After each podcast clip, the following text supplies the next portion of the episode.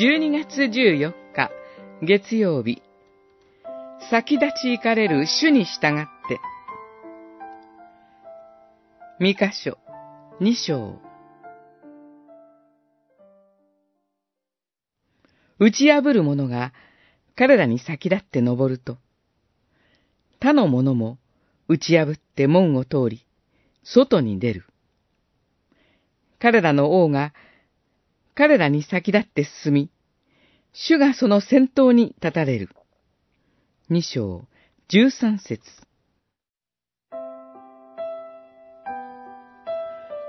南ユダ王国が繁栄する中、止める者は貧しき者を圧迫し、暴虐が行われていました。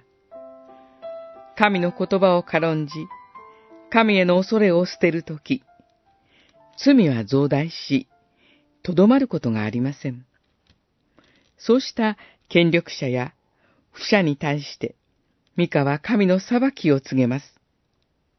不正に手に入れた土地は取り上げられ、他国のものとされると。偽預言者は正しい預言者に向かって、たわごとだ。そんな悪いことなど起こるはずがない。ご自分の民をそのように呪うはずがない、とあざけります。ミカはそれに対して、強奪と貪欲の罪を犯しながら、神の祝福に預かれると語る偽預言者の言葉こそ、たわごとだと警告します。高ぶる者には破滅が宣告され、虐げられた者には神の救いの約束が語られます。その時、イスラエルの残りの者は羊のように一つの群れとされ、打ち破る者が敵に閉じ込められ、閉ざされた門から民を解放し、民の先頭に立ち、導いてくださる。